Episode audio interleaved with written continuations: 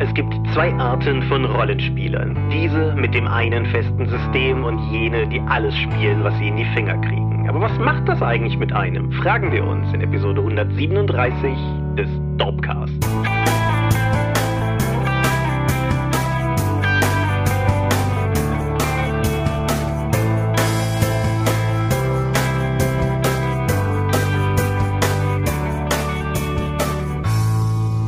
Hi und herzlich willkommen zur Episode 137 des Dorpcast. Einmal mehr haben wir uns hier versammelt, über Dinge zu reden, die mit Rollenspielen zu tun haben. Und wenn ich wir sage, meine ich zum einen dich. Michael Skopje-Mingers, guten Abend. Und zum anderen mich, Thomas Michalski. Hi. Und worüber reden wir heute? Über Leute, die den Unterschied wagen zwischen den Mono, wie habe ich sie genannt? Monolodisten und Polysystemisten. Fantastisch. Gut, dass ich das irgendwann hingeschrieben habe, weil das kann ich kein Mensch merken. Also Leute, die ein System spielen oder zwischen ganz vielen kleinen Systemen immer wieder wechseln. Ich finde auf jeden Fall, dass Monolodismus klingt auf jeden Fall fantastisch. Ne? Klingt Ja. toll. Genau, aber darüber, darüber werden wir reden, wenn diese Folge entsprechend äh, an dem Punkt angekommen ist. Aber bevor sie an dem Punkt ankommt, haben wir noch allerlei vor uns. Das ist, äh, glaube ich, eine der spätesten Folgen, die wir je aufgenommen haben. Es ist nicht die späteste. Wir haben schon mal nach Mitternacht angefangen, aber wir robben uns gerade schon beständig auf die 23 Uhr zu. Wenn wir also fortgeschrittenen Unfug reden, mehr als sonst, wisst ihr warum? Apropos Unfug reden, wir haben zwei Korrekturen zu machen. Zum einen, du und ich, wir sind nicht gut mit Titeln. Ist dir das schon mal aufgefallen? Ja. Also, Kommando Ninja Mhm. ist der Film, über den wir gesprochen haben. Ninja Kommando ist A, ein Videospiel, das 1992 fürs Neo Geo erschienen ist. Und B, der deutsche Verleihtitel eines asiatischen Actionfilms dem, aus dem Jahre 1982, der übrigens interessanterweise vom selben Regisseur ist wie Karate Tiger 1 und 2. Mhm. Das macht es ja nur umso besser. Ja. Eigentlich sage ich das aber auch nur, weil ich Karate Tiger zweimal wieder erwähnen möchte, der völlig unterschätzt und großartig ist. Also nicht, aber schon. Kommando Ninja ist der Film, über den wir letztes Mal gesprochen haben und was wir letztes Mal in der Folge gar nicht gesagt haben. In den Show Notes der letzten Folge gibt es einen Link zum ganzen Film, weil die haben den einfach auf YouTube gestellt. Ist ja nett. Ist uns auch erst später aufgefallen. Genau. Die zweite Korrektur. Asche auf mein Haupt. Drakon Urlauber. Nicht Drakon Touristen. Die Drakon Urlauber sind eine treue Gemeinschaft von Drakon-Besuchern und die waren gemeint, Drakon-Touristen klingt wie Leute, die sich nur dahin verirrt haben und war nicht intendiert. Das war's mit Korrekturen, reden wir doch stattdessen über Crowdfundings. Was haben wir denn da so? Das Savage Worlds Crowdfunding ist zu Ende gegangen. Ole. Ja, war ziemlich erfolgreich. Was haben wir am Ende? 48.000, 47.000 irgendwas? Oh, jetzt sagst du das so, als hätte ich mich vorbereitet. Sekunde. Ja, wenn du mir schon diese Frage entgegenwirfst. Ich bin ja nur der zuständige Redakteur. Warum sollte ich wissen, wer das Endergebnis war? Aber uns sind zum Ende ja wirklich die Stretch Goals ausgegangen. Das lief also ziemlich gut. Aber ja. Ich denke, wir können zufrieden sein und das hat auch Savage Worlds. Zum Ende hin gab es ja nochmal richtig, richtig viel Unterstützung. Wir konnten glücklicherweise auch direkt das PDF des Grundbuches an alle Bäcker schicken, was einige überrascht, aber viele erfreut hat. Und es gibt jetzt schon erstes Feedback. Ich freue mich total. Es scheint gut anzukommen. Sowohl die Regeländerung wie auch die deutsche Version. Mhm. Weitestgehend. Ja, und es wird die nächsten Tage immer mehr dann die PDFs der Kartensets geben. Wenn ihr das hier hört, müsstet ihr schon eine ganze Welle davon haben. Der Weltenschafferband wird vermutlich als letztes kommen, weil der gerade erst die letzten Texte aus dem Übersetzung rauskamen und jetzt erst ins Lektorat gegangen sind. Genau, 47.545 Euro, das sind 951 Prozent der Finanzierungssumme Mhm. mit 41 erreichten Bonuszielen. Ja, von über 400 Leuten. Ja, 462, genau. Das sind echt schon viele. Ja, vielen Dank dafür. Ja, auf jeden Fall. Dann Crowdfunding Nummer zwei ist noch nicht, ist aber bald. Wenn diese Folge online geht, ist ja Sonntag und an dem Mittwoch der Woche, die daraufhin folgt, gestartet bei Ulysses das nächste Welt der Dunkelheit Crowdfunding. Das erwähne ich an dieser Stelle nicht zuletzt auch deshalb, weil ich da ja schwerer involviert bin als in der Regel. Also ich bin ja nicht wirklich Redakteur für die Reihe, aber ich hänge da halt schon ziemlich tief mit drin und kämpfe seit Jahren, wann immer ich kann, darum, dass die Welt der Dunkelheit eine deutsche Zukunft behält. Und dieser Kampf ist weiterhin erfolgreich. Und damit er das auch bleibt, so hoffe ich auf Unterstützung. Es gibt diesmal Werwolf und Vampire-Bücher. Bei den Vampire-Büchern unter anderem Beckett's Tagebuch des Dschihad, eines der metaplottigsten und ich finde durchaus coolsten Bücher, die Vampire in den letzten Ja. vielen Jahren hervorgebracht haben. Wer Spaß an I Am Zombie hatte und der ganzen Aufmachung davon, findet sich da vermutlich auch abgeholt. Das ist möglicherweise irreführend, wenn du das so sagst, aber eigentlich nicht falsch. Insofern, also es ist, so- es ist so ein Faksimile-Buch mit In-Time-Texten, also ein In-Time-Tagebuch genau. und Notizensammlung. Und dann haben wir ja letztes Mal darüber gesprochen, dass wir von keinem anderen Crowdfunding wüssten, was gerade so unterwegs ist. Und das stimmte im Hinblick auf die üblichen Verdächtigen auch. Das liegt aber daran, dass die unüblichen Verdächtigen irgendwie aktiv sind. Das ist zum einen der Beyond Affinity Verlag, der das Icons RPG Assembled Edition deutsche Lizenzausgabe Crowdfunding auf Kickstarter durchführt. Kannst du mir sagen, was Icons ist? Du hattest da mehr Hintergrundwissen als ich. Ein Superheldenrollenspiel. Relativ zugänglich. Aber ich finde auch, die Crowdfunding-Kampagne macht da keinen besonders guten Job, mir das attraktiv zu machen. Oder beziehungsweise besonders intensiv vorzustellen. Also ich erwarte zumindest, dass man das nicht der große, das einzige Element, was da grafisch hinterlegt ist, noch das englischsprachige Cover ist. Ich hätte zumindest erwartet, dass mir mehr ein deutsches Cover präsentiert. Ja. Also so eine gewisse Vorausleistung dazu machen. Also ich finde es insgesamt sehr unsexy präsentiert, muss ich leider sagen. Ja. Zum bist, Spiel an sich kann ich wirklich nichts sagen. Du bist leider nicht der Einzige, der so denkt. Das Spiel liegt mit heute noch zehn Tagen verbleibend, also noch oh, fünf oder so, wenn die Folge online geht, liegt es bei 1750 Euro von 6500. Das wird auf jeden Fall stramm, wenn das noch irgendwie erreicht werden soll. Derzeit 61 Unterstützer. Wer auf Superhelden steht und wen das irgendwie interessiert, schaut doch mal rein. Ich kann auch inhaltlich nicht dazu sagen. Ich finde es immer schade, wenn Projekte, die offensichtlich jemand ins Heartbreaker sind, nicht ins Ziel kommen. Insofern schaut euch mal an, vielleicht geht da ja was. Schon was gegangen ist all dieweil bei Fallen World. Fallen World ist ein Pen-and-Paper-Rollenspiel. Es spielt in einer hochtechnisierten Science-Fiction-Welt mit Endzeitelementen, sagt die Start Next-Kampagne vom Fallen World Team. Mhm. Ja, hatten wir auch nicht auf dem Schirm. Läuft auch noch, wenn diese Folge online geht. Liegt derzeit bei 825 Euro, ist aber schon finanziert. Dementsprechend wird da auf jeden Fall, mhm. also die Zielsumme, die ursprüngliche waren 500, die haben sie geknackt. Das heißt, es wird auf jeden Fall irgendwas passieren. Aber schaut es euch mal an, weil ich bin mir ziemlich sicher, das Fallen World Team ist froh, wenn es am Ende vierstellig wird. Mhm. Und da finde ich die Präsentation auch wesentlich ansprechender. Es gibt ein sympathisches Video, wo die Macher vorgestellt werden, sowohl der Autor wie auch die Illustratorin. Es hat dann damit auch Gesichter und einen Bezugspunkt. Die ganze Inszenierung des Videos ist gut. Es wird Artwork gezeigt, es wird was zu der Welt gesagt. Also finde ich durchaus schon interessant. Es braucht vermutlich auch noch ein paar Anstupse, weil ich glaube, die Leute unterschätzen das, wie viel Vorbewerbung vor einem Crowdfunding notwendig ist, um die Leute schon mal scharf drauf zu machen, dass wenn es losgeht, dass sie dann direkt unterstützen. Dass es eben dann nicht, ich mache eine Kampagne und poste dann vielleicht mal ein paar Foren, damit es sich verbreitet. Tatsächlich ist das ganze Marketing hinter einer Crowdfunding-Kampagne wesentlich mehr Aufwand, als man das vielleicht zuerst überblickt. Ja, ich habe das heute so halb karlauerhaft auf der Arbeit zu dir gesagt, aber wer Crowdfunden will, braucht eine Crowd. Das mhm. ist, ist halt tatsächlich einfach so. Die kann man in gewisser Weise natürlich haben. Also wenn man irgendwie ein etablierter Verlag ist oder sowas, also irgendwie Ulysses oder im englischen Bereich sowas wie Onyx Path Publishing oder sowas, die haben, die bringen eine gewisse Basis-Crowd einfach mit, weil die Leute schon drauf gucken, weil die wissen, da geht regelmäßig was. Aber selbst da ist halt immer noch mal sehr viel Call to Action erforderlich, um die Leute wirklich dazu zu bringen, in Bewegung zu geraten. Und zum einen, wie gesagt, auf Fallen World wünsche ich das Beste und hoffe, dass da noch viel Geld draufkommt. Zum anderen kann man es aber auch so ein bisschen als, als Beispiel dafür nehmen, wo man selber vielleicht mit seinem eigenen Projekt noch ein bisschen besser starten kann. Apropos besser, wir sind nominiert. Ja. Wir sind für den deutschen Rollenspielpreis nominiert. Eine Bezeichnung, die so lang ist, dass ich eben beim Patreon-Beitrag dazu Deutscher Rollenspielpreis nicht als Keyword festlegen konnte, weil so lange Keywords nicht unterstützt werden. Ha. Der Deutsche Rollenspielpreis wird ja schon seit einigen Jahren vergeben. Neu in diesem Jahr ist die Kategorie, wie heißt die, Online-Medien? Nein, Online-Formate. Die Online-Formate sind untergliedert in Audio, Video, Text und in der Kategorie Audio sind drei Leute jetzt auf der Shortlist. Drei Projekte? Ja, drei Projekte auf der Shortlist. Unsere Freunde vom 3W6 Podcast, unsere Feinde vom SK Podcast und wir. Und genau, wir, wir drei verteilen da gerade so ein bisschen die, die Kandidaturen unter uns. Mhm. Der SK Podcast schreibt auf Twitter dazu, unsere Erzfeindschaft verhärtet sich dadurch allerdings. Wenn ihr den Preis verdientermaßen abräumt, dann schäumen wir dermaßen vor Wut, dass wir Bücher für 3W20 Euro bei Uhrwerk kaufen und sie verschenken. Dazu kommen wir gleich noch zu dem unruhiglichen Thema. Wie dem auch sei, die Shortlists sind online. Ich verlinke das entsprechend hier drunter und ihr könnt nichts machen. Das ist ein Jurypreis. Insofern. Genau. Fühlt euch informiert. Meine persönliche Empfehlung und mein Geld geht auf den 3W6 Podcast, weil die wissen, was sie tun. Und außerdem diesen charmanten österreichischen Akzent haben. Ja, wir haben ja diesen charmanten rheinländischen Akzent, den wir nur selber nicht so wahrnehmen. Ich, äh, Quatsch, äh, wir reden völlig normal. Ich werde hier an dieser Stelle keine, keine Empfehlung von mir geben, aber denke, es sind auf jeden Fall alle, die nominiert sind, cool Auch die Video- und Textbeiträge lohnen sich. Und wie immer gibt's halt auch sozusagen konkrete harte Nominierungen in den Kategorien Grundregelwerk und Zusatzbände. Findet ihr aber alles unter dem Link, den ich hier drunter setze. Und da könnt ihr entsprechend euch informieren. Ja, das unerfreuliche Thema. Uhrwerk musste sehr überraschend Insolvenz anmelden und auch damit zusammen Feder und Schwert, der Partnerverlag. Genau.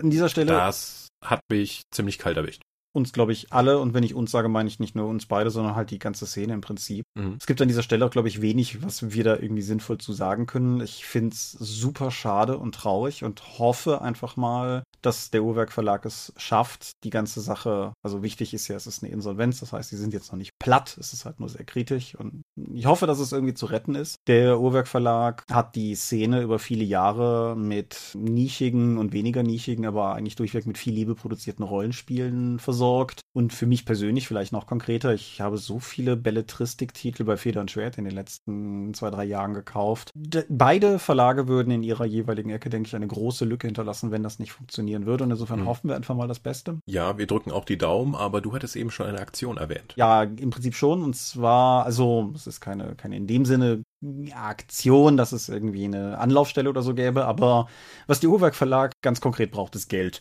Eine Möglichkeit, an Geld zu kommen, ist, dass sie Dinge verkaufen. Dementsprechend, wer irgendwie in diesem Moment was Gutes tun möchte, kann im Uhrwerkshop, egal ob physisch oder digital, Produkte erwerben. Das ist halt einfach Geld, was sie dann haben, was ihnen vielleicht in irgendeiner Form helfen wird. Wir haben ja auch beide keine Details, was die genaue Situation mit der Insolvenz betrifft. Geht uns auch erstmal nichts an und geht auch die Hörer erstmal nichts an, bis zu dem Zeitpunkt, wo der Uhrwerk Verlag der Meinung ist, dass er das den Leuten mitteilen möchte. Aber darum haben sie gebeten, auch in ihrer Pressemitteilung und dementsprechend sei das an dieser Stelle auch weitergegeben und so wie ich halt durchaus hoffe mit den paar Fate-Büchern, die ich die Tage jetzt bestellt habe, da vielleicht einfach wenigstens ein bisschen was Gutes getan zu haben. Hm. Das wäre noch meine Chance, Mutant Jahr Null noch nachzuziehen. Aber eigentlich will ich ja weniger Bücher in der Wohnung stehen haben. Kannst du die PDFs naja, gucken, vielleicht, Genau, vielleicht die PDFs. Genau. Ja, unerfreulich. Wie gesagt, wir hoffen das Beste. Und ja. Jetzt habe ich überhaupt keine geschickte Überleitung. Ha. Gut, dann fange ich an zu den Medien. Ja, ich schieb gerade noch eine Sache rein, die habe ich gar nicht aufgeschrieben ja. gehabt. Aber ich habe letztes Mal schon gesagt, mein Roman Verdorbene Asche ist raus. Die ersten Leute haben es gelesen, haben es gut gefunden, sehr zu meiner Freude.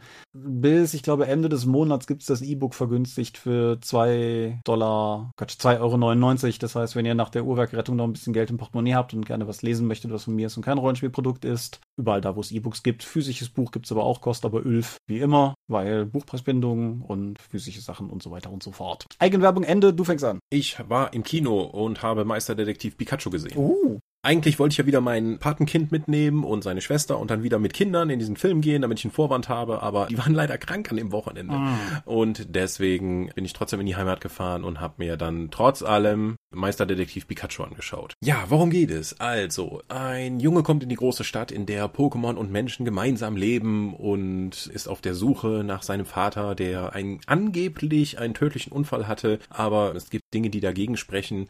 Und auf der Suche trifft er ein Pikachu, mit dem er sprechen kann, was total ungewöhnlich ist, weil Pokémon können eigentlich nur ihren eigenen Namen sagen. Und dieses seltsame Duo aus dem Pikachu mit der Detektivmütze und diesem Jungen stolpert dann von einem Ereignis zum nächsten, um diese ganze Sache aufzulösen. Und es steckt natürlich noch viel, viel mehr dahinter, weil was mit dem Vater passiert ist und wie die Gesellschaft, die Pokémon und Menschen enger aneinander binden möchte, doch auch ein dunkles Geheimnis in sich trägt. Und dann ist der Film vorbei. Also Meisterdetektiv Pikachu hatte, glaube ich, im Original eine fantastische Werbekampagne, weil Pikachu von Deadpool gesprochen wird, effektiv. Ja, Ryan, Ryan Reynolds, Reynolds heißt der Mann, genau. Ja, aber nee, also tatsächlich ist äh, Ryan Reynolds in dieser Rolle auch für einige Sprüche zuständig, die, sagen wir mal so, ah, sind die für die ab sechs freigegebene Gruppe noch tatsächlich relevant? Aber sie stören auch nicht. Also er ist jetzt nicht komplett bösartig und äh, zynisch und obszön, aber man merkt schon, dass das die süße Rolle des Pikachus und die Art, wie gesprochen wird, auch im Deutschen nicht so ganz zueinander passt. Für mich war es ein bisschen das Problem, dass ich keinen Bezugspunkt wirklich in diesem Film hatte, mit dem ich mich identifizieren konnte. Weswegen ich auch irgendwie diese Handlung, die weitestgehend von einem Punkt zum nächsten geht, ohne wirklich zusammenhängend zu wirken, auch nicht wirklich nachvollziehen konnte. Also das Drehbuch empfand ich als wirklich schwach. Mhm. Ein weiteres Problem ist, dass ich halt den Hauptdarsteller eigentlich ziemlich egal fand, anstatt irgendwie mit ihm mitzufiebern, was jetzt alles passiert. Ja, und ich weiß auch nicht, ob in der deutschen Fassung von Meisterdetektiv Pikachu fehlt halt Ryan Reynolds Reynolds. Ja, okay. Ich würde jetzt nicht sagen, dass Pikachu schlecht synchronisiert ist, aber vielleicht war es auch nur meine Erwartungshaltung. Ja, aber ich glaube, das kann schon sein. Also das, das ist halt einfach obwohl ich ja sehr von meinem Synchro- bzw. O-Ton-Purismus so ein bisschen abgerückt bin, finde ich, ist bei so einem Film ist halt doch noch wirklich wichtig irgendwie, weil so viel mhm. daran hängt. Gerade auch wenn die ganze Motion Capture Performance, wie das hier ja der Fall ist, mehr oder weniger rund um den Darsteller gebaut wurde, dann ist das natürlich ja. schwer zu füllen. Es ist natürlich auch schwierig, wenn du irgend so eine gelbe Elektroratte hast, die äh, effektiv der interessanteste Charakter ist, in den du dich be zu beziehen kannst, obwohl überall Menschen rumlaufen, die allerdings wirklich nur schablonenhaft sind. Klar, ich habe jetzt auch von Leuten gehört, so, oh, ist halt nur ein Kinderfilm. So, na, das, es gibt aber auch sehr gute Kinderfilme mit nachvollziehbarer Handlung und auch die einen gewissen Drive haben. Weil ich finde, das hat dem Film auch komplett gefehlt, irgendwie, dass da wirklich ein, ein Drängnis hinter ist, dass es irgendwie dann gepusht wird. Aber die, die Szenen wirken irgendwie so beliebig aneinander gehängt, leider. Ein weiteres großes Problem, das ich hatte, laut Trailer wird dir ja schon vermittelt, dass, hey, das Pikachu kann mit dem Jungen reden und das ist etwas ganz Besonderes. Die allererste Szene des Films ist es, Mewtwo zu zeigen, der in die Kamera hochguckt und sagt, sie sind weg. So, Alter. Ja, okay. Wie kann man denn direkt so die Prämisse umgehen? Offensichtlich ist es Pikachu nicht der, ist es nicht so ungewöhnlich, dass es Pikachu sprechen kann, weil Mewtwo ist das erste Pokémon, was ich hier sehe und das redet mit mir. Ist, ist die Prämisse nicht nur, dass sie zwar reden können, aber dass die Menschen sie nicht verstehen ja, können? Nur die beiden können miteinander reden. Ja, okay. Was auch am Ende nur bedingt aufgelöst wird. Also, ich fand ihn eher so, meh. Ich hatte mir ein bisschen mehr versprochen, aber die Effekte sind total toll und es ist auch schön zu sehen, dass die ganzen Pokémon halt unterwegs sind, obwohl das eigentlich gar keine, nur am Anfang wird einmal versucht, ein Pokémon zu fangen. In dieser Stadt leben die ja tatsächlich in Harmonie miteinander. Also sozusagen jedes Pokémon wählt sich einen Trainer aus oder einen Menschen, der ihn begleitet und dann sind die halt in diesem Paar gebunden. Hm. Das ist halt eigentlich auch schon sehr un-Pokémon-mäßig. Vielleicht war es auch die Prämisse von dem Videospiel, das habe ich nie gespielt, aber so insgesamt als Film konnte er mich nur so sehr bedingt überzeugen. Ja, fürchte dich nicht, nächstes Jahr im Februar kommt der Sonic-Film, um uns daran zu erinnern, wie gut der hier war. Insofern. Ist der nicht verschoben worden, ja. damit, weil Sonic nochmal komplett überarbeitet wird? Auf nächsten Februar. Der hätte jetzt im November kommen sollen. Die haben den vier Monate nach hinten geschoben. Okay, ja. Ah, ja, aber darüber wollte ich gar nicht reden. Du bist durch? Ja. Ich möchte heute etwas machen, was ich in dieser Form im Dropcast noch nie gemacht habe, was sich aber einfach aufgestaut hat. Ich hatte das letztes Mal in der Folge kurz angeteasert, aber dann nicht eingelöst. Die Sneak Preview Lightning Round. Oder so. Ihr wisst vielleicht, wenn ihr regelmäßige Hörer des Dropcasts seid, dass wir einmal im Monat in, hier in der Ecke in die Sneak gehen. Nicht, weil das Kino so toll oder die Filme so toll sind, sondern weil es billig ist und das eine schöne Ausrede ist, mit Freunden eine Currywurst essen zu gehen und dann miteinander ins Kino zu gehen. Die Auswahl in Sneak Preview Filmen, das hat mir auch unser Kollege Alex Nice die Tage noch völlig irritiert bestätigt, neigt er dazu, aus französischen Komödien zu bestehen. Ich habe dieses Jahr noch überhaupt nicht über die Sneak geredet. Doch, ich habe Escape Room erwähnt. Das stimmt. Den will ich auch an dieser Stelle nicht mehr aufgreifen. Aber apropos französische Komödien. Belleville Cop ist wie Beverly Hills Cop, wenn du alle Freude raussaugst. Klingt toll. Der ist es ist beeindruckend, wie der Film es schafft, jede Checkbox von Beverly Hills Cop zu kopieren, aber schlechter. Das Ganze mit den vielleicht schlechtesten Action-Szenen zu kombinieren, die ich seit langem gesehen habe. Nicht, weil sie besonders amateurhaft sind, sondern weil sie unfassbar langweilig sind. Der Film hat einen ausgedehnten Unterwasserkampf und Bewegung unter Wasser ist langsam, wie du weißt. Mhm. Das ist einfach ganz elend. Deshalb will ich auch nicht viel mehr dazu sagen. Der hat Omar Sy, der in ziemlich beste Freunde sehr gut aufgefallen ist, der sein Bestes tut, aber keine Chance gegen das Drehbuch hat. Mhm. Die Goldfische Komödie ist eine deutsche Komödie, in der Tom Schilling einen schweren Autounfall hat und am Ende aus der ganzen Sache querschnittsgelähmt herauskommt, während er aber noch in der Reha ist und versucht, sich an sein neues Leben ohne bewegliche Beine zu gewöhnen, erfährt er, dass sein Schwarzgeldkonto in, ich glaube, Zürich demnächst geöffnet wird, also sein Schließfach. Also muss er da irgendwie hin. Also überredet er die Behindertengruppe seiner Reha, die Goldfische, dazu eine Kamelreittherapie zu machen als Vorwand, um sich dann mit dem Pfleger abzusetzen und das Schließfach leer zu räumen. Das klingt echt wie eine deutsche Komödie. Ist auch eine. Also, er ist bei weitem nicht so schlimm, wie ich das nach den Trailern befürchtet habe, aber das ist so ein Ding, den kann man, den kann man guten Gewissens nicht wegschalten, wenn er läuft, aber da würde ich auch nicht unbedingt zu raten, den gucken zu gehen. Damit kommen wir zu den beiden Sachen, die ich durchaus tendenziell interessanter fand. Zum einen Serenity. Man denkt an Firefly, an Raumschiffe, an Wilden Westen und es ist alles falsch. Es ist ein Film, der auf Deutsch im Netz der Versuchung heißt und mit Matthew McConaughey in der Hauptrolle aufwarten kann. Und Ralf und meine erste Vermutung war, dass er ein Genre erfüllt, von dem mir vorher nicht klar war, dass wir beide für uns beschlossen haben, dass es das ist, nämlich ein Mann- und Fischfilm. Es beginnt damit, dass wir so ein bisschen Moby Dick-mäßig diesen Mann dabei beobachten, wie er langsam darüber wahnsinnig wird bei dem Versuch, einen Thunfisch zu fangen. Während der Film allerdings weiter fortschreitet, bemerkt man zunehmend, dass die irgendwas mit der Realität nicht stimmt oder sowas. Dinge sind komisch, Dinge ergeben keinen Sinn, Charaktere verhalten sich seltsam. So ein klassisches Fight Club, der Maschinist und so weiter. Irgend so, irgend, irgendwas stimmt hier nicht gefühlt. Und der einzige Nachteil, den der Film für mich so ein bisschen hatte, ist, dass er ein bisschen zu früh für meinen persönlichen Geschmack aufgelöst hat, was die Auflösung ist. Vorteil ist natürlich, er hat eine Auflösung. Er ist nicht einfach nur weird und hört dann irgendwann auf. Aber ich hätte gern noch irgendwie 10, 20 Minuten weiter gerätselt, worum es denn eigentlich geht. Aber die Auflösung fand ich durchaus ganz cool. Die ist jetzt nicht irgendwie mindblowing oder so, aber ist durchaus tauglich. Und der Film hat uns die gesamte Zeit bei der Stange gehalten und ist ein cooles Teil, was, glaube ich, in Deutschland alleine aufgrund seines Titels gnadenlos untergehen wird, weil wenn ich mir jetzt vorstelle, dass ich irgendwie auch irgendwann vielleicht später mal auf Netflix durch die Liste flitsche und da ist irgend so ein Ding von 2019 im Netz der Versuch, ich glaube nicht, dass ich auf die Idee käme, da reinzugucken. Mhm. Wie gesagt, es beginnt als Mann- und Fischfilm und wird dann zunehmend seltsamer. Anne Hathaway ist auch noch drin, die ich ja durchaus auch immer ganz gerne sehe. Hast du nicht diesen Netz Mann und Fischfilm mit Anne Hathaway gesehen? So, was? Was willst du von mir?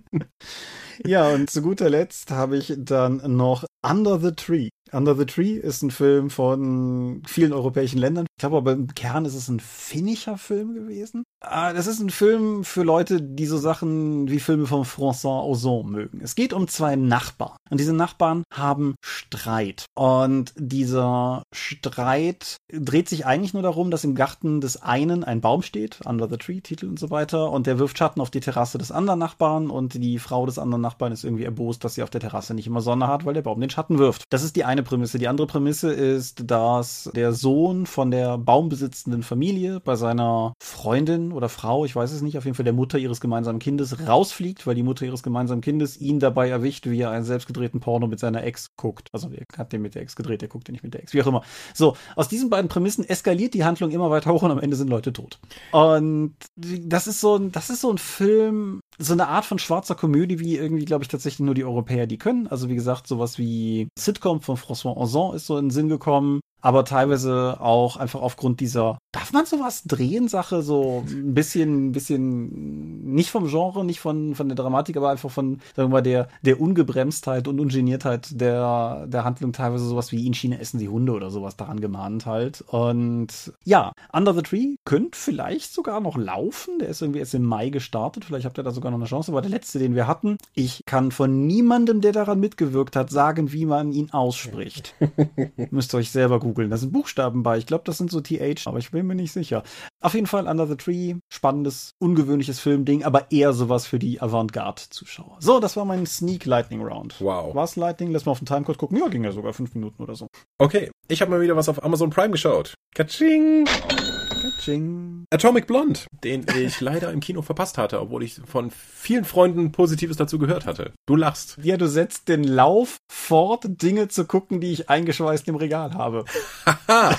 ja, guck mal, Amazon Prime, Katsching, bietet dir die Möglichkeit, das jetzt zu streamen. Also, das ist ein Spionage-Thriller mit Charlize Theron in der Hauptrolle, den ich nicht verstanden habe, aber vor allen Dingen die Action und das Setting genossen habe. Mhm. Weil es ist ein Spionagefilm. Das heißt, es gibt ein zwei, drei, vier Ebenen von Betrug und Täuschung und alle täuschen sich dann miteinander, um dann Täuschungen aufrechtzuerhalten und dabei sterben aber schon hier ein paar Leute. Ich verstehe sowas ja nicht.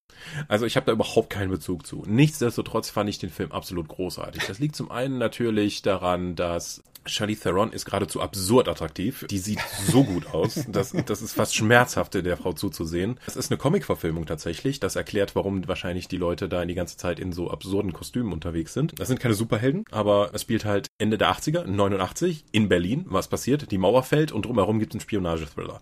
Super Setting. Und ich glaube, neben Charlize Theron ist die Stadt und alles, was darum passiert, der Hauptdarsteller. Es ist unglaublich, wie da Berlin dargestellt wird und alles, was um den Mauerfall herum passiert. Und und so Berlin sah wahrscheinlich Berlin damals nicht mal aus. Und das natürlich mit fantastischem Soundtrack nur unterlegt. Es gibt unglaubliche Kampfszenen, weil es sind Spione und die können gut miteinander kämpfen. Es gibt eine lange Einstellung in einem Treppenhaus, wo sie mit einem halben Dutzend Leute nacheinander kämpft und das ist so blutig und brutal. Es könnte eine komplette eine Einstellung sein, oder es gibt ein bis zwei Möglichkeiten, wo sie ein bisschen hätten tricksen können. Aber insgesamt ist das wahnsinnig beeindruckend zu sehen. Die Kampfchoreografie ist auch total toll. Der Film sieht insgesamt total gut aus. Es macht einfach Spaß, sich daran satt zu sehen und diese ganze Atmosphäre und die Bilder in sich einzusaugen. Ja, sehr cool. Ich hätte den gerne wirklich im Kino gesehen, habe ich damals verpasst, konnte ich jetzt endlich nachholen. Dicke Empfehlung von mir. Ja, irgendwie, ich hätte den auch gerne im Kino gesehen, aber ich meine, damals gab es irgendwie keine tragfähige Mehrheit von Leuten, die den auch sehen wollten, weshalb sich das irgendwie nicht ergeben hat. Aber ja, äh, coole Kurios werde ich jetzt heute nicht weiter darauf eingehen, aber wir waren die Tage in John Wick 3. Der macht auch ein paar sehr interessante choreografische Dinge, aber darüber mache ich, glaube ich, nächstes Mal mal was mit allen dreien zusammen. Heute noch ein Videospiel zum Abschluss. Was Deutsches. Trüberbrook. Mhm. Trüberbrook ist ein Point-and-Click-Adventure der Bild- und Tonfabrik. Bild- und Tonfabrik, da kann man hellhörig werden. Das sind die Leute hinter Böhmermann, mehr oder weniger. Ja. Also Böhmermann ist auch der Leut hinter der Bild- und Tonfabrik. Auf jeden Fall, das ist seine Klitsche. Und Trüberbrook ist mir damals schon aufgefallen, als das Ding gecrowdfundet wurde, weil es etwas macht, was ich super charmant finde. Es ist ein Point-and-Click-Adventure, wie gesagt. Aber die ganzen Hintergründe sind als reale Modelle gebaut worden. Und diese Eisenbahnstrecken, also so Modelleisenbahn, Charme, Ästhetik, die das Ding entwickelt, passt einfach perfekt zu dem, was es macht, weil es ist ein in den 19, ich glaube 60ern Spielen, in Deutschland spielendes Point-and-Click-Adventure. Und die Piefigkeit der Inszenierung kombiniert mit der Piefigkeit des Settings ist einfach, funktioniert fantastisch.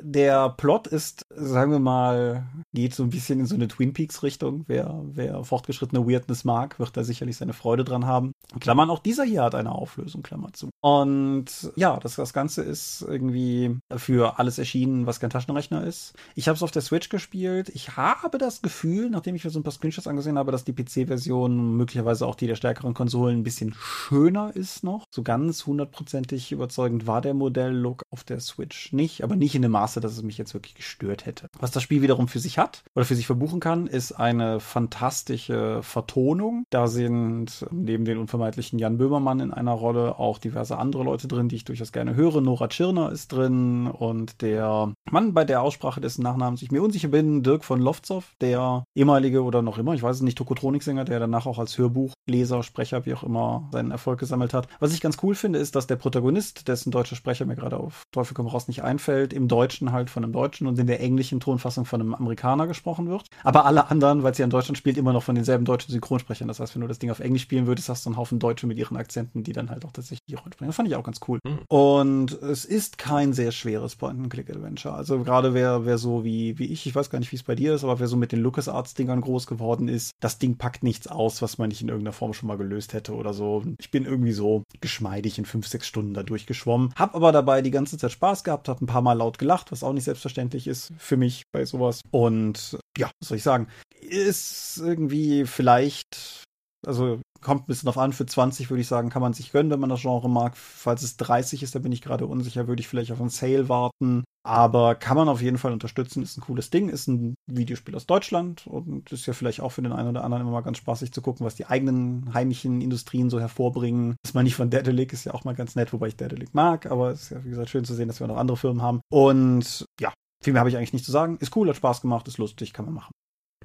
Gut, dann kommen wir doch mal zum Thema, oder? Kommen wir zum Thema. Jetzt hast du da zwei unglaublich komplizierte Worte geschaffen. Ja. Bauen wir die doch nochmal auseinander.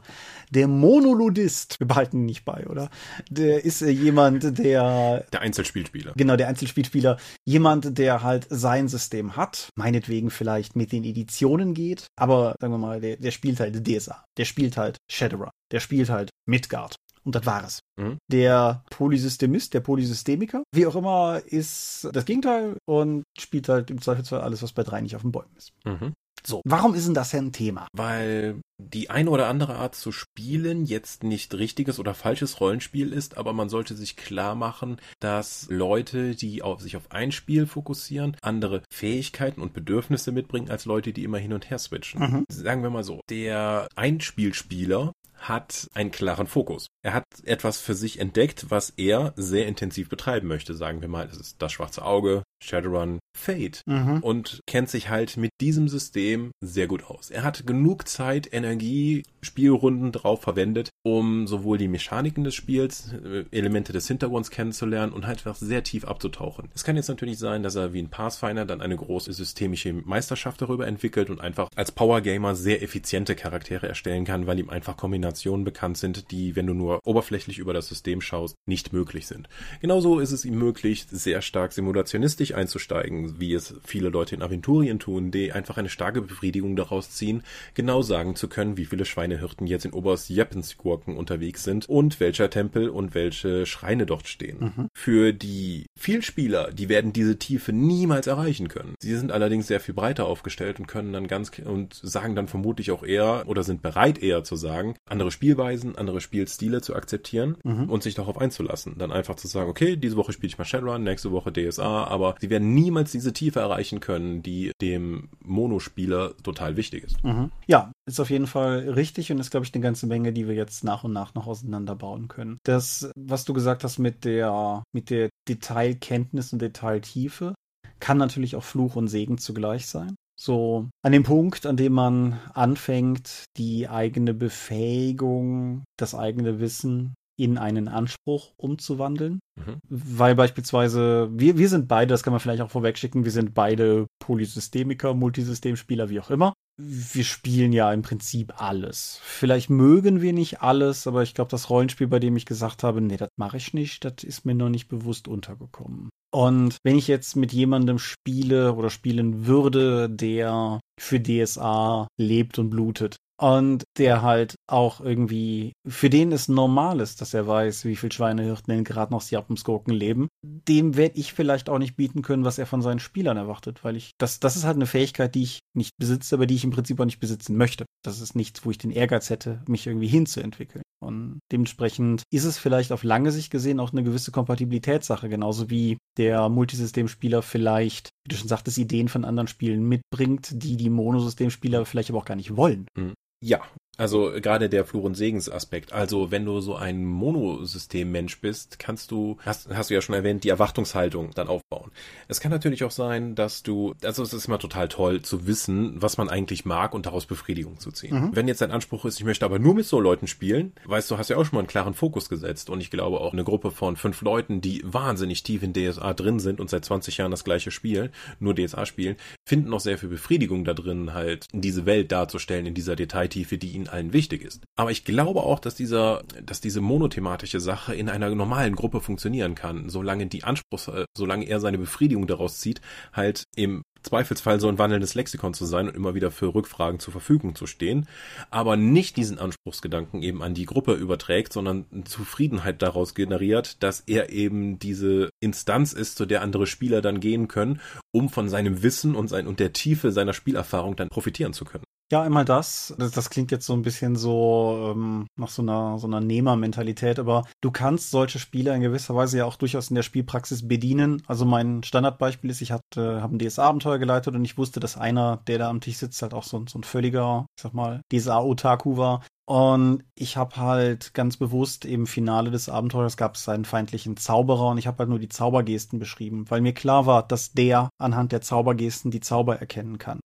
Freak. Mhm. Das war aber cool für alle, weil für ihn war es das Erfolgserlebnis, dass er sein durchaus Outgame-Wissen halt verwenden konnte in dem Moment, einfach indem er einfach nur sagen konnte, mein Gott, der macht gerade Ignisphero und auf der anderen Seite war es für alle anderen am Tisch eine Gaudi, weil es alle beeindruckend und cool fanden, dass er das kann. Mhm. Und für mich war es auch ein Spaß, weil das halt einfach aufgegriffen und aufgenommen wurde so. Und insofern waren wir nicht alle vom selben Schlag, was diese Ausrichtung betrifft, aber alle konnten in dem Moment davon profitieren. Also ich möchte das auch nicht zu negativ darstellen, keine Frage. Mhm. Ja, der Nachteil ist natürlich, wenn du dich auf ein Spiel konzentrierst, wird dir die ganze fantastische bunte Breite der Spielelandschaft entgehen. Wenn du jetzt sagst, ich spiele nur Fate, kannst du niemals die befriedigenden Ergebnisse haben, wenn du bei D&D einen Gegner flankiert hast und dann einen kritischen Treffer landest, um damit die ganze Gruppe zu retten, weil du gerade diesem Ork sowas von derbe den Dolch zwischen die Schulterblätter gerammt hast, dass er einfach zusammenklappt. Das ist natürlich ein, eine gemistige Befriedigung, die einem narrativen Spieler oder dann nicht zuteil werden könnte, weil er sich einfach nicht auf diese Spieler Erfahrung einlässt. Ja, ich habe in der Folge, ob Leute Regelwerke wirklich lesen oder ob das nur oral transportiert wird sozusagen, habe ich die Theorie mal in den Raum geworfen, dass es vielleicht da draußen auch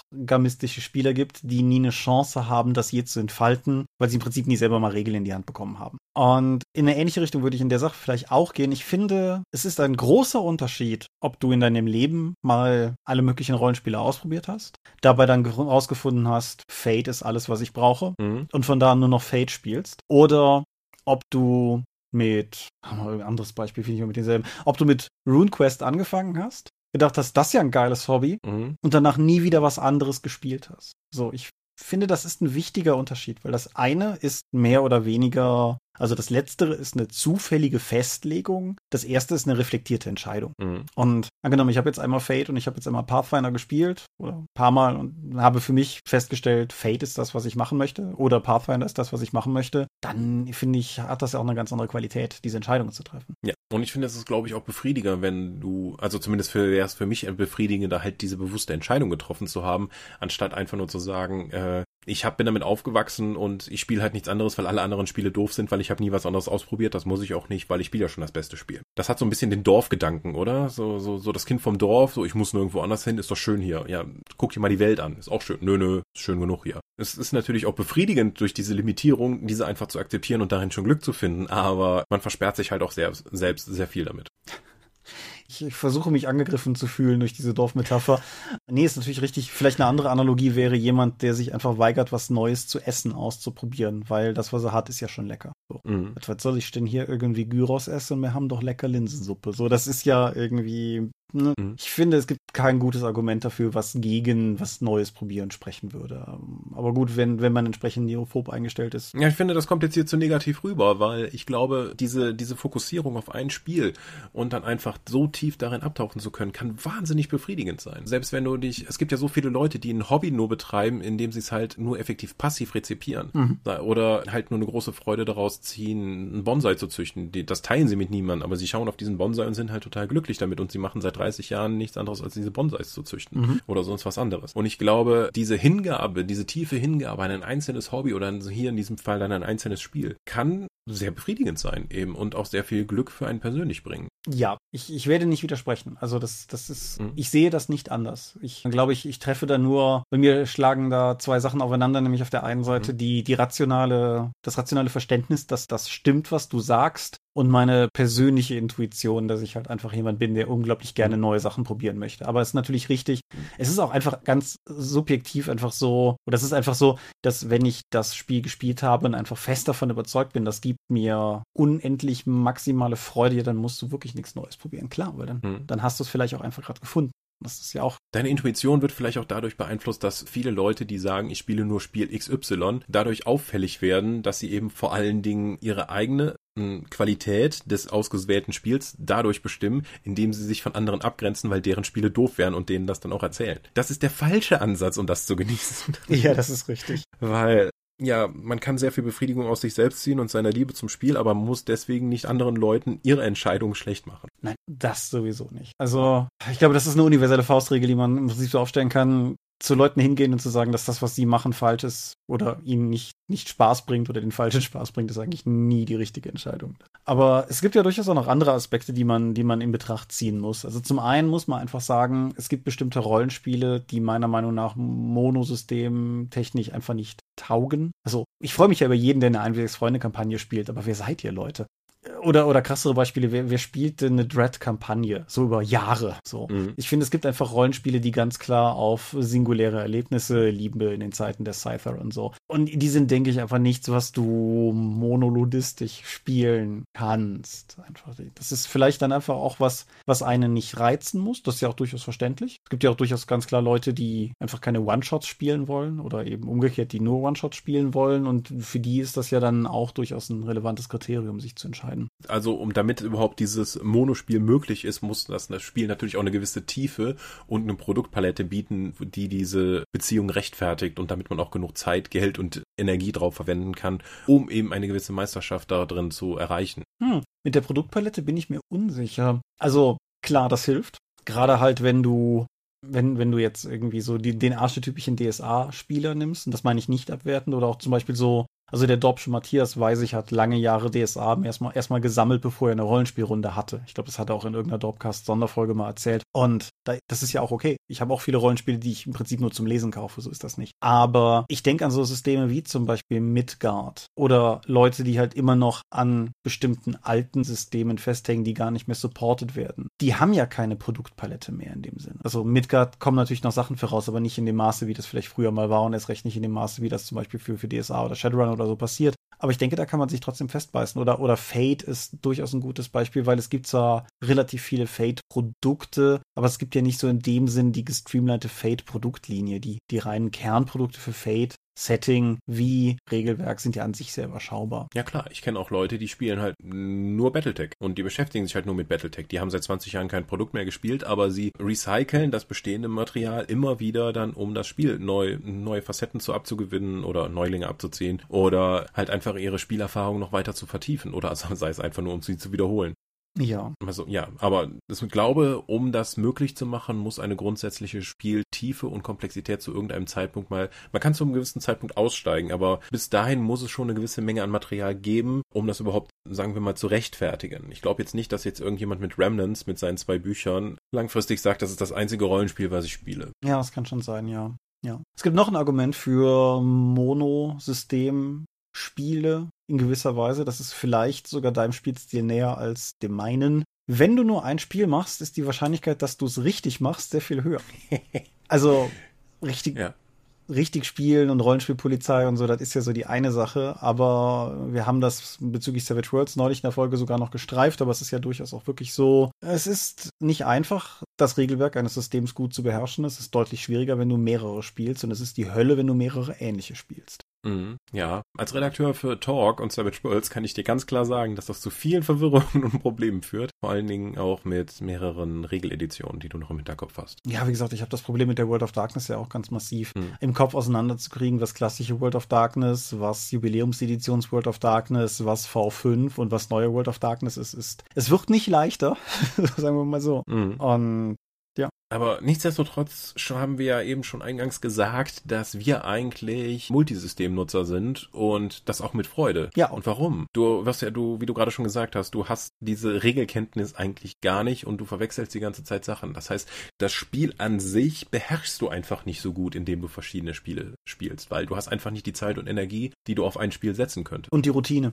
Routine würde ich auch mhm. ganz hoch ansetzen, weil selbst wenn wir davon ausgehen, dass die meisten Leute ihre Regelwerke nicht lesen, siehe Folge 135, selbst, selbst dann, wenn du halt jede Woche dasselbe Spiel spielst, hast du die Regeln vielleicht irgendwann drin. Wenn du jede Woche auch noch was anderes spielst, dann wird das ja auch nochmal schwieriger. Ja, warum? Ich finde zum einen, dass das klingt mehr wie eine Nullaussage, als es glaube ich ist. Verschiedene Rollenspiele bieten verschiedene Spielerfahrungen. Das hast du zu Beginn auch schon mal gesagt, aber das muss man vielleicht auch nochmal ganz klar herausstellen. Auch wenn dieselben Leute am Tisch sitzen, ich finde, du spielst ein D&D 5 Abenteuer einfach, du, das spielt sich einfach anders als beispielsweise ein DSA 5 Abenteuer. Und ein Slay Industries Abenteuer spielt sich anders als ein Shadowrun Abenteuer, obwohl mhm. die Ideen vielleicht in irgendeiner Form austauschbar wären. Aber verschiedene Settings bringen verschiedene Spielgefühle mit, verschiedene Regelwerke begünstigen verschiedene Spielstile und ich mag die Abwechslung dahinter einfach. Mhm. Aber nichtsdestotrotz spielst du auch lange Kampagnen. Ich spiele lange Kampagnen, aber ich spiele halt auch selten bis nie nur die eine. Also ich habe halt normalerweise verschiedene äh, unregelmäßig rotierende Runden und jede von denen ist halt so ihre Kampagne, aber auf der auf der globalen Ebene sozusagen ist dann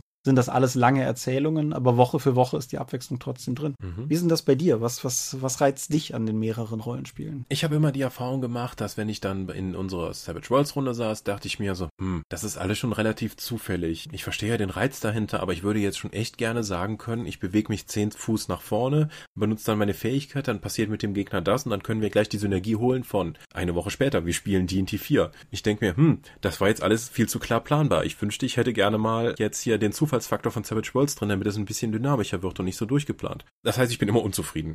Das heißt, meine, meine konstante Befähig, äh, meine konstanter Wunsch ist es, durch die Systeme zu hopsen und irgendwann das richtige System für mich zu finden, was niemals passieren wird, weil verschiedene Systeme unterschiedliche Bedürfnisse befriedigen. Also den scratching the itch, wie die Amis sagen. Ja. Und das Gras ist irgendwie immer grüner auf der anderen Seite. Und wenn ich dann immer daran denke, dass ich jetzt auch Bock hätte, das andere zu spielen, ja, es hält mich ja nichts davon ab, außer dass ich zu wenig Mitspieler hätte oder so ein Spaß. Ja. ja. Ich finde halt auch, also ganz konkretes Beispiel, ich mag den Heilungsmechanismus von Tales from the Loop total, weil die Jugendlichen kriegen sozusagen verschiedene, in Anführungsstrichen, Schadensstufen, sowas wie irgendwie ängstlich oder wütend oder so. Wenn die alle voll sind, sind sie broken. Und um das wieder loszuwerden, musst du halt zu einer Vertrauensperson gehen und die sagt dir dann, dass alles wieder okay ist und so. Mhm. Und das finde ich total passend und das ist auch narrativ, finde ich, super stark, weil es dir auch direkt nochmal vermittelt, dass es halt ein Kind ist, was du da spielst. Ich fände das sehr unpassend, wenn Forbidden Lands denselben Mechanismus verwenden würde.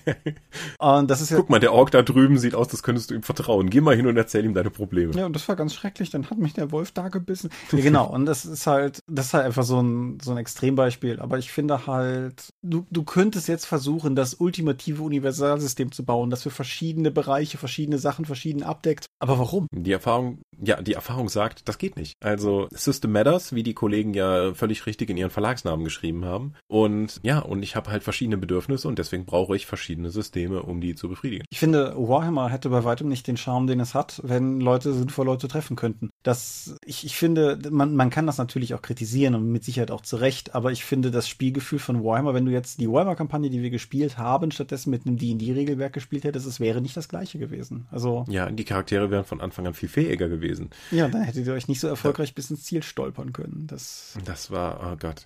Ja. ja. Aber dafür wäre dann auch die zum Beispiel jetzt konkret an der Warhammer-Kampagne, das Zero-to-Hero-Konzept wird ja durch das Regelsystem auch stark unterstützt. Mhm. Und einfach mal super vollnülpen an Anfang zu spielen, aber das zeigt ja auch, wie viel befriedigender das dann eben wird, wenn selbst Kleinigkeiten passieren, wie ich habe mein erstes Kettenhemd gefunden. Bei D&D würde ich mit einer Plattenrüstung starten, oder zumindest mit einem Brustpanzer, und hier ist ein Kettenhemd, habe ich mir nach zwölf Sitzungen oder sowas erarbeitet und es war super, und ich war super stolz drauf. Ja. Das würde halt in einem anderen System nicht funktionieren. Und ich denke, ich bin als Spieler und als Mensch gewachsen durch die verschiedenen Erfahrungen und Systeme, die ich eben ausprobiert habe und die Menschen, mit denen ich halt diese verschiedenen Kampagnen noch habe spielen können. Das wäre mir entgangen, wenn ich jetzt irgendwie gesagt hätte, okay, DS DSA 3 ist mein System. DSA 4 habe ich mir angeschaut, ist viel zu kompliziert. Deswegen bleibe ich bei DSA 3 und würde das jetzt seit 25 Jahren spielen. Ja, und das ist halt auch, du, kannst halt, du kannst halt ein Universalsystem konzipieren, potenziell. Das ist aber dann so eine Art mittelschlechtes Multitool. Oder du nimmst halt einfach jeweils das passende Werkzeug für den passenden Job. So, auch so klassische Beispiele wären die ganzen Horrorrollenspiele, sowas wie meinetwegen Unknown Armies, mit dem ich ja so meine systemischen Probleme habe, aber dennoch, oder eben Trail of Cthulhu, was wir momentan spielen, die dir natürlich eine ganz andere Form von viel Charakter charakterzerstörenderer Dynamik geben, als jetzt irgendwie meinetwegen D&D oder so das tun würde. Und natürlich kannst du auf D&D irgendwie Horrorregeln drauf dübeln, aber dann arbeitest du halt so gegen den Kern des Ganzen an, dass ich erneut einfach die Frage stellen müsste,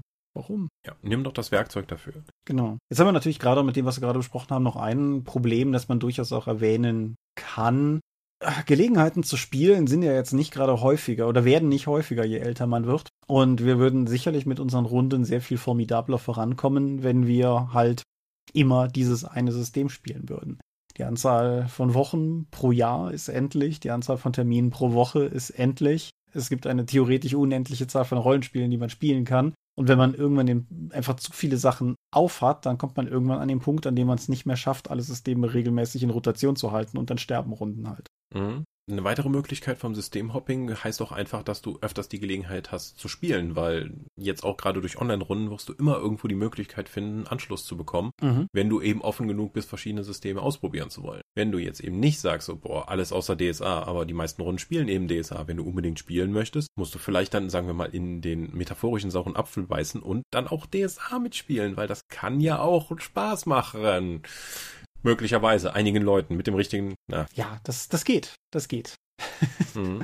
Nachweislich. Es ist theoretisch möglich. Ja. Was, was natürlich auch damit einhergeht, ist, wir haben über Rollenspiel Burnout hier im Dogcast schon gesprochen und da greift das natürlich auch. Mhm. Vielleicht ist man nicht das Hobby leid, vielleicht ist man nicht die Leute leid, vielleicht ist man einfach nur das immer gleiche Spiel leid. Meinst du, das funktioniert auch in die andere Richtung, dass du sagen kannst, ich bin jetzt so verwirrt, so überfordert durch die ganzen Systeme, die wir spielen, ich weiß überhaupt gar nicht mehr, was hier los ist, ich brauche jetzt erstmal eine Ruhe, äh, meine Ruhe und eine Auszeit oder vielleicht, dass ich mich mal auf ein System konzentrieren muss, weil ich bin schlicht überfordert durch das zweiwöchige Systemhopping. Es fällt mir schwerer, mir das vorzustellen bei jemandem, der grundsätzlich schon lange spielt. Also der Rollenspiel Burnout ist ja etwas, was eintritt, nachdem du das Hobby im Prinzip schon praktizierst. Also, dass du plötzlich nicht mehr mit den Runden klarkommst, hm, finde ich komisch her. Kann ich mir, also will ich auch nicht ausschließen. Wo ich es mir absolut vorstellen kann, ist bei Neueinsteigern. Mir tun Leute, die neu ins Hobby kommen, tun mir leid, wenn die mit Runden wie unseren einsteigen müssen,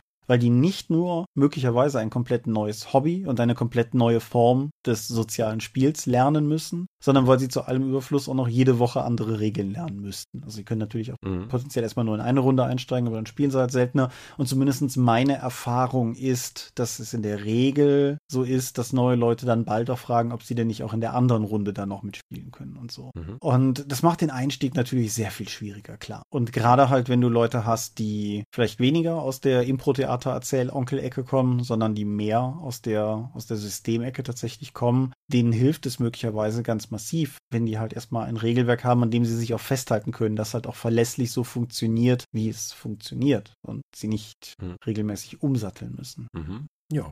Ich denke, jetzt haben wir für beide Spielarten einiges an Pros und Kontras aufgeführt, wobei wir natürlich durch unsere eigene Neigung doch eher das Positive bei den Multisystemspielen gelassen haben. Könntest du dir vorstellen, dass es irgendetwas gibt, was dich tatsächlich zu einem Monosystemspieler bekehren würde? Ich glaube nicht, dafür meckere ich einfach zu gerne und bin zu gerne unzufrieden. Deswegen werde ich dann immer wieder das Heil im nächsten Spiel suchen wollen. Ja, und ich lese auch einfach zu gerne Regeln dafür. Ja, auch das, das kann ich von mir aus unterschreiben. Also dafür, für jemand, der ja eigentlich beim Spielen gar nicht so viel Wert auf Regeln legt, faszinieren mich Regeln halt doch immer noch, weil ich finde, Regeln sind immer so ein spannendes Portal, da hineinzugucken, was die Leute vielleicht wirklich von diesem Spiel haben wollten. Und teilweise natürlich auch auf sowas wie, wie die Dissonanzen, wie wir sie bei Exalted hatten oder sowas, dass du halt ein, ein fantastisches Manga-Setting hast und ein Regelwerk, was für den kleinen Buchhalter geschrieben wurde. Und sowas fasziniert mich total. Das, das würde mir auch unglaublich fehlen, glaube ich, wenn ich jetzt irgendwie. Also, vielleicht hat man nur die eine Runde gerade zur Verfügung, dann spielt man halt das eine System, aber ich kann mir nicht vorstellen, dass ich aufhören würde, über Tellerränder zu gucken. Dafür, wie gesagt, ist das alles viel zu verlockend. Hm. Verlockend wie der Sermon. Ach Gott! Äh, ja, bestimmt. Sekunde. Sag mal was Kluges. Episode 137 und dann sowas. Ja. ist nicht so, als ob das überraschend kommt. Also das ist fast so überraschend wie der Sommer für die Deutsche Bahn, meine ich. Und der Winter. Ja. Und manchmal auch der Herbst. Wir sind die Dorp. Wir sind immer hervorragend vorbereitet und man findet uns unter www.die-dorp.de. Dort bringen wir neben dem Dorpcast auch Rollenspiel-Downloads zu eigenen und fremden Systemen. Manchmal veröffentlichen wir sie als Buch. Dorp TV berichtet vor allen Dingen von Cons und Messen unter youtube.com slash die Dorp. Wir haben kleidsames Merchandise. Den Dorp Shop gibt es unter getshirts.com slash die Dorp. Wir sind auf rspblogs.de, Facebook und Twitter. At die Dorp geht an den Tom. At Seelenworte geht an mich. Ich bin allerdings momentan nur sporadisch dort. Seelenwort ist auch der Name meines Instagram-Accounts. Meine Webseite gibt es unter thomas-michalski.de. Wir veranstalten die Drakon, die kleine und sympathische Pen Paper Convention in der Eifel das nächste Mal nächstes Jahr, irgendwann kurz nach Ostern. Die offizielle Webseite gibt es unter drakon.contra.de, den finalen Termin aber noch nicht. Und möglich wird das alles durch eure milden Spenden auf Patreon. Paywalls haben wir keine. Die Infos warten auf patreon.com slash die Ja, vielen Dank fürs Zuhören heute. Ich glaube, es war ein sehr akademisches Thema oder zumindest unsere Herangehensweise war wesentlich weniger emotional als sonst. Ja, ich denke, wir hatten die Anekdoten zum Auflockern drin. Aber ja. Ja, aber so insgesamt, würde ich sagen, haben wir uns schon von einem sehr, ich fühlte mich akademisch entfernt zu dem eigentlichen Thema. Hoffentlich, mal gucken, wie das ankommt. Also es war jetzt keine bewusste Entscheidung, es ist einfach passiert. Genau, es ist einfach passiert. Vielleicht lag es einfach an den, an den verschwurbelten Titeln, die wir dem Ganzen gegeben haben. Wie dem auch sei, ich bedanke mich auf jeden Fall ebenfalls für dieses Gespräch und wir haben ja schon ein Thema für die nächste Folge festgelegt. Wir sind momentan erstaunlich gut ja. im, im Metakonzepte drin oder so. Euch wünsche ich angenehme 14 Tage. Dir ebenso, aber sind jetzt. okay. und es ist fast Mitternacht. Ich würde sagen, ich sage auf Wiedersehen und bis zum nächsten Mal. Adieu und ciao, ciao. Bis dann. Tschüss.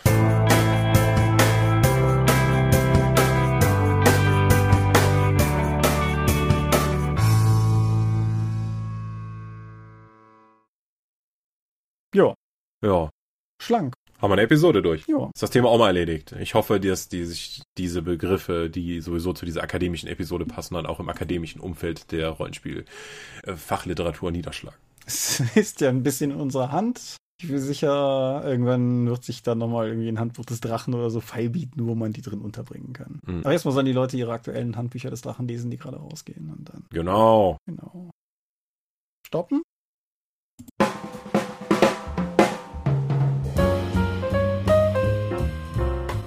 Wie immer möchten wir euch an dieser Stelle für eure großzügigen Spenden auf Patreon danken, denn nur durch eure Unterstützung ist dieses Projekt in der heutigen Form möglich. Und unser besonderer Dank gebührt dabei wie stets den Dob Ones, also jenen, die uns pro Monat 5 Euro oder mehr geben. Und im Monat Juni 2019 sind das 8088, Ali Schara, Ed Zeitiger, Lambert Behnke, Big Bear, Andreas Korsten, Tobias Kronert, Daniela, Daniel Doppelstein, Dorifer, Thorsten Enderling, Michaela Fege, Björn Finke, Gensdreckleser, Marcel Gehlen, Stefan Glück, Granus, Markus Greve, Alexander Hartung, Jörn Heimeshoff, Heinrich, Dominik Ladek, Christian Holzinger, Hungerhummel, Dominik Koch, Laplace Verlag, Lightweaver, Christoph Lühr, René Kulig, Angus MacLeod, Volker Mantel, Moritz Melem, Ralf Merck, Mofte, Mr. Turkleton, Orkenspalter TV, Dennis Oswald, Philipp Picker, Arzach Rumpelgnorg, die RuneQuest Gesellschaft, Ralf Sandfuchs, Oliver Schönen, Ollis Tische, Jens Schönheim, Alexander Schendi, Bentley Silberschatten, Lilith Snow White Pink, Sphärenmeisters Spiele, Stefan T., Florian Steury, Technosmurf, Teichdragon, THD, Stefan Urabel, Marius Vogel, Talian Vertimol, Daniel Vloch, Xeledon und Marco Zimmermann. Danke, dass ihr uns freiwillig, ohne Paywall und Auflagen so tatkräftig unterstützt, einfach weil ihr es könnt. Danke.